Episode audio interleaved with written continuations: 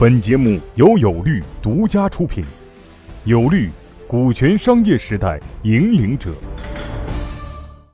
公司内部的章程和工商局局的章程，它们之间的效率是如何区分的？我们前面讲的第一个话题是股东架构设计，啊，也就是说，我们股东内部之间会有一个协议，我们通常会把它叫做公司内部章程。而我们在做公司注册的时候，工商局也会有一个章程，那个章程有一个最大的特点就是你没有修改的余地，对吧？啊，所以我们股东之间很多内部的关系是没有办法通过那个章程体现的，我们就需要有一个我今天讲的那种方式，比如说股权结构怎么调整，对吧？通过不同权、股权怎么进行锁定，这就是所谓的内部的章程。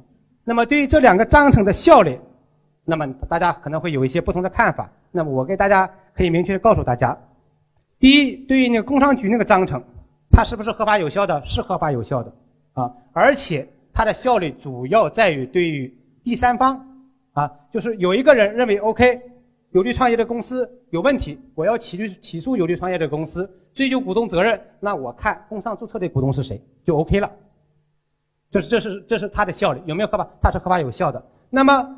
我们内部那个章程，内部那个股东协议，就所谓内部的章程，它的效率是怎么是怎么样的？是不是就无效了呢？不是，啊，我需要跟大家明确的是，那个内部的协议啊，那个内部的章程，在我们股东之间也是合法有效的。当我们股东之间发生纠纷的时候，那个效力是优于工商那个注册那个那个章程的。比如说，我们之间工商里面是三四三三，实际上我们私下的约定是什么？六三幺。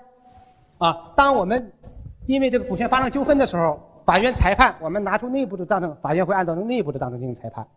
但对第三方来说，人家拿着公司上那个那个那个工商局的章程就行了，我不管你内部怎么约定。你可能我们到时候会说，哎，看看我在这里面只有 百分之十啊，对吧？你还让我承担百分之五十的责任，那那个章程跟我们是不约定不一致的，他们是不会管的，能理解吗？这个问题。各位企业家、创业者，告诉大家一个好消息。由全国著名股权专家王英军律师亲授的线下股权实战营现已面向全国招募学员，报名或合作洽谈详情，请添加微信 y o u l a w 零零一 y o u l a w 零零一，或拨打报名热线零幺零五六零七八六二八咨询。